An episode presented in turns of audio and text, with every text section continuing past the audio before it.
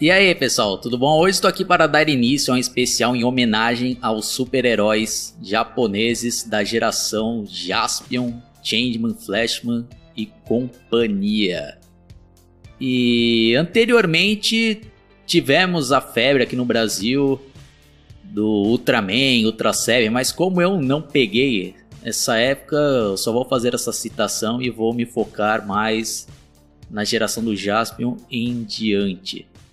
E para início de conversa, é importante eu falar sobre a pessoa responsável por conseguir trazer esses dois seriados aqui para o nosso país, que foi o senhor Toshi.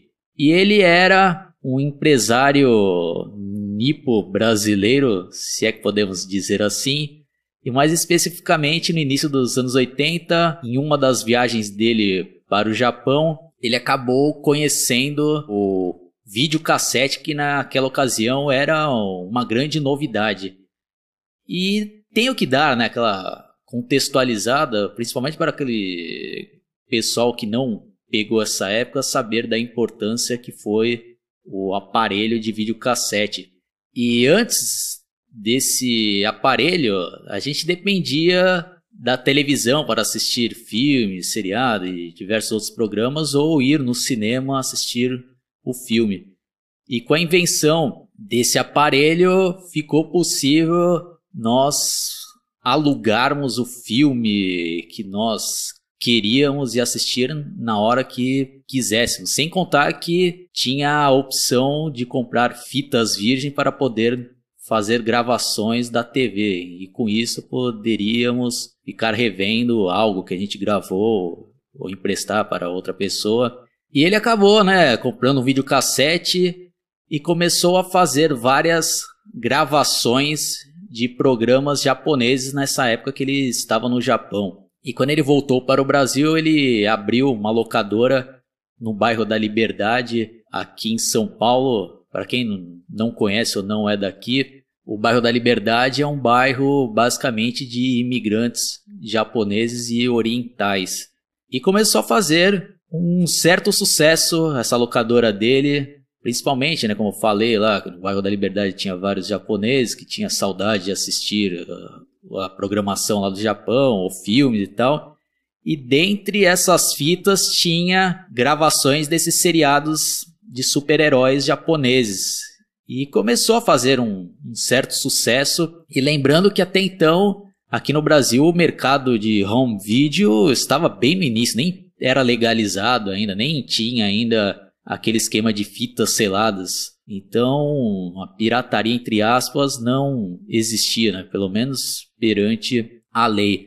Aí, um pouco mais para frente, ele seguiu os conselhos de um amigo dele que trabalhava com licenciamento de séries para o SBT e falou para ele, né, que seria uma boa ele tentar licenciar no Japão esses seriados japoneses de super-heróis que ele via potencial, acho que poderia virar aqui no Brasil, mas aí o cara acabou pulando fora e ele foi sozinho com, a cara e a coragem. E outra coisa impressionante é que ele era bem novo na época, acho que ele não passava de uns 30 anos, né? E ele foi até lá ao Japão com todas as economias que ele tinha, bateu na porta da Toei Company, que era a companhia que produzia esses super-heróis japoneses, e se apresentou lá, né, como empresário brasileiro que tinha interesse em licenciar algumas séries para o Brasil. E segundo ele, em algumas entrevistas que ele deu, ele foi muito bem recebido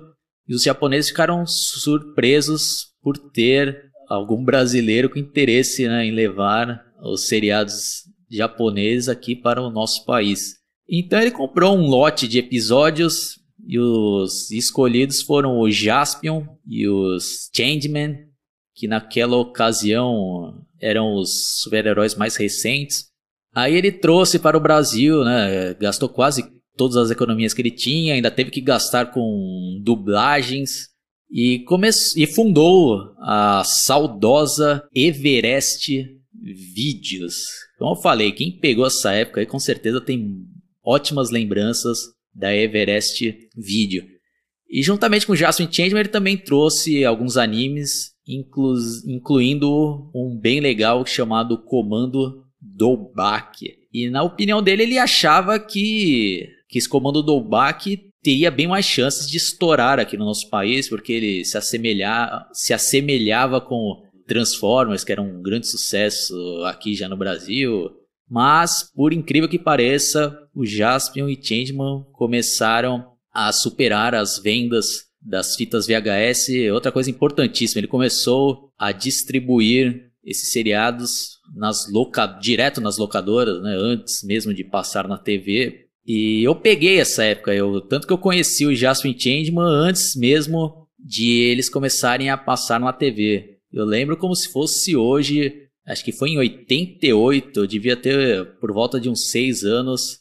E eu tive uma sorte do caramba, né, que meu pai conseguiu comprar um videocassete em 87 e nessa ocasião ainda não, não tinha ainda pegado mesmo, não, não tinha se popularizado para valer os aparelhos. E eu lembro que eu ia nas locadoras, né, com meu pai, e eu alugava fitas infantis. E eu lembro que um certo dia meu pai chegou pro dono lá e falou assim: Ah, o que, que você recomenda aí de infantil? para o meu filho e o dono da locadora falou: Ah, acho que seu filho vai gostar aqui de umas fitas que acabaram de chegar, de alguns super-heróis japoneses. Ele mostrou assim duas caixinhas, uma do Changeman e outra do Jaspion. E, pô, uma criança de 6 anos ver aquelas capas lá de cinco super-heróis com roupas, cada um de uma cor. Nossa, aí eu fiquei louco. Eu falei, ah, pai, é esse mesmo que eu vou querer alugar. Aí eu aluguei, assisti diversas vezes lá, essa fita. Aí quando eu fui devolver, aí depois, na próxima vez, eu aluguei o Jasper e comecei a alugar essas fitas. Mas, bom, mas voltando lá, né? E apesar de ele estar conseguindo vender essas fitas VHS, a empresa dele não estava indo muito bem e estava começando a dar prejuízo e ele já estava tentando negociar com vários canais de TV para tentar uma parceria para exibir e incluindo a Rede Globo, Bandeirantes, SBT, todas recusaram o Jaspion e Changeman. E foi a Rede Manchete que acabou fazendo um acordo com ele. E algo bem interessante é que a negociação com a Rede Manchete foi basicamente de ele poder né, exibir o seriado e em troca ele ganhava alguns minutos de comerciais. Para aquela ocasião, então, ter um comercial na TV era, era um ótimo negócio. Resumindo, ele começou a conseguir ganhar dinheiro anunciando na rede Manchete outros produtos relacionados às séries, como bonecos, máscaras e outros produtos. E explodiu, né? Explodiu, foi uma febre absurda entre a criançada. Teve uma época lá que, que, não, que ele não estava dando conta dos pedidos de máscaras, por exemplo, de tamanho que eram as vendas, tanto que ele teve que abrir uma própria empresa dele para confeccionar essas máscaras. E eu vou ver depois se eu deixo o link aí na descrição de uma entrevista dele contando essas histórias, que é bem melhor escutar ele falando do que eu aqui, né? E a Rede Manchete tinha um esquema de exibição do seriado que, parando para analisar hoje em dia, foi interessante e importante como eles fizeram essa exibição. Então, vou dar um exemplo que eu não lembro agora exatamente o número correto, mas vamos supor, eles começavam exibindo episódio 1, 2, 3, 4 e 5. Aí eles reprisavam o primeiro, o segundo, o terceiro, o quarto, o quinto e incluía o sexto episódio. Aí depois voltava a exibir de novo, né? Eles exibiam um episódio por dia. E com isso, a série ia ganhando tempo e criança, naquela época, como não tinha muitas opções, acabava assistindo os mesmos episódios diversas vezes.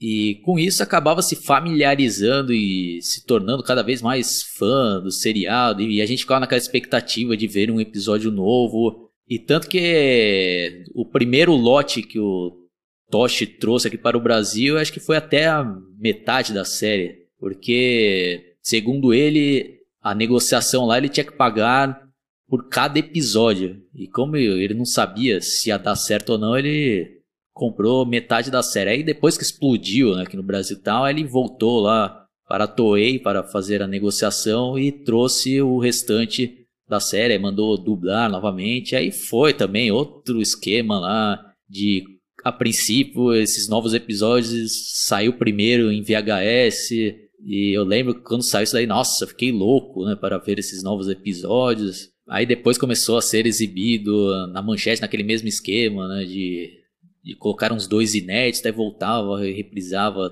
os mesmos lá, né. E lembrando, né? Diferente de hoje em dia que a gente tem uma infinidade de opções para escolhermos, falta até tempo, né? Tanto eu acho que é até por isso um dos motivos que a gente não absorve tanto os seriados ou os filmes como antigamente, né? Porque na minha época lá de infância ou de adolescência, a gente acabava assistindo diversas vezes as mesmas coisas porque era essas opções, né? Filmes da sessão da tarde, a gente acabava às vezes até decorando porque passava diversas vezes. Bom, enfim, agora eu vou falar aqui um pouco sobre o Jaspion e principalmente vai ser legal para quem é leigo no assunto. O Jaspion faz parte do gênero Metal Hero. E o que, que seria esse Metal Hero? São heróis com armaduras de metal. E o primeiro Metal Hero lançado no Japão foi o Gavan de 1982 que era um xerife espacial, e depois, na sequência, tivemos o Charivan, que era uma sequência direta, tanto que o Charivan já tinha aparecido no Gavan nos últimos episódios. Aí tivemos o terceiro policial do espaço, Scheider, encerrando assim a trilogia original. E para não repetir a mesma forma de ter um quarto xerife espacial, eles resolveram mudar e inventaram o Jaspion, que era basicamente né, o caçador de monstros espaciais, e teve toda uma temática que eu vou falar mais detalhadamente no próximo episódio. E no Japão o gênero né, já estava um pouco desgastado por causa dessa trilogia original, então por esse motivo o Jasper não foi um grande sucesso como foi o Gavan e os outros dois. Não que ele tenha sido um fracasso como muitos na internet falam, né, mas não teve né, aquela repercussão desses três primeiros. E o Jasper, como foi o primeiro Metal Hero a ser exibido aqui no Brasil, eles têm né, essa importância e a fama do maior super-herói japonês aqui no nosso país. Mas sem contar que a história é muito boa, o ator que interpreta o Jasper é muito carismático, todo o elenco também. Bom, como eu falei, eu vou falar mais sobre isso no próximo episódio. Nesse primeiro episódio eu tô mais focando na história de como esses seriados chegaram aqui, relembrando um pouco como foi a exibição deles aqui no nosso país. E com o grande sucesso que foi Jasper e Changeman, as outras emissoras começaram né, a crescer o olho nesse gênero e começaram a correr atrás lá da Toei para tentar licenciar alguns outros seriados né, para competir com Jasper Changeman da Manchete. E algo interessante é que a própria Toei entrou em contato com o Toshi, falando que outros empresários daqui do Brasil estavam procurando ele, mas a prioridade era ele. Então ele, a Toei ofereceu para ele, por exemplo, Jiraiya e outros, mas não dava, né, para ele ficar licenciando todos esses heróis. Então, por esse motivo ele acabou, né, falando, ah, pode deixar aí, né, outros tentarem licenciar. E com isso, a, a, poderosa Rede Globo acabou apelando para esses super-heróis japoneses. E eles trouxeram o Gavan, né? Como eu já disse, foi o primeiro Metal Hero. Então acho que foi até esse um dos motivos que ele não fez tanto sucesso assim, porque tem uma grande diferença no, na qualidade dos efeitos especiais, na história também. E quando você já está acostumado com Jasper e vai ver lá um seriado mais antigo, acaba né, tendo essa diferença, né? E acho que deve ser o que acontece quando as gerações de hoje em dia está acostumado a ver um Power Ranger atual e vai ver um Changeman, por exemplo, né? Acho que às vezes fica dando até risada de alguns efeitos especiais. Bom, mas é só um, uma observação. Bom, aí se não me falha a memória, Bandeirantes também comprou o Charivan, que era o segundo Metal Hero. Então era até interessante que as dublagens eram diferentes. Então às vezes aparecia o Gavan, o Charivan com uma outra voz e até o nome dos golpes às vezes era até traduzido diferente. E teve até uma certa confusão que se pode ser que o Charivan tenha sido exibido antes do que o Gavan, tá? Então na ordem cronológica lá às vezes ficava meio estranho. Depois teve o Jiraiya, né, pela Top Tape, mas vou deixar para falar disso nos episódios seguintes. Bom, então acho que para esse primeiro episódio, acho que acho que tá bom, né, parar por aqui para não ficar um negócio muito maçante. E já fica uma dica aí para quem quiser assistir Jaspion e Changeman hoje em dia gratuitamente, dá para vocês verem pelo próprio YouTube, porque os atuais detentores dos direitos autorais desses seriados, que é a Sato Company, está disponibilizando vários episódios na íntegra no canal oficial deles. E tanto que tá fazendo certo sucesso pelo YouTube, várias gerações que não pegaram isso daí e gostam né, de, da cultura japonesa, super-heróis japoneses, estão conhecendo esses clássicos e estão curtindo. Então já fica a minha dica e vou ver se eu deixo também a descrição. Na descrição desse vídeo, link oficial do canal da Sato Company. Então, falou e até a próxima. Fui!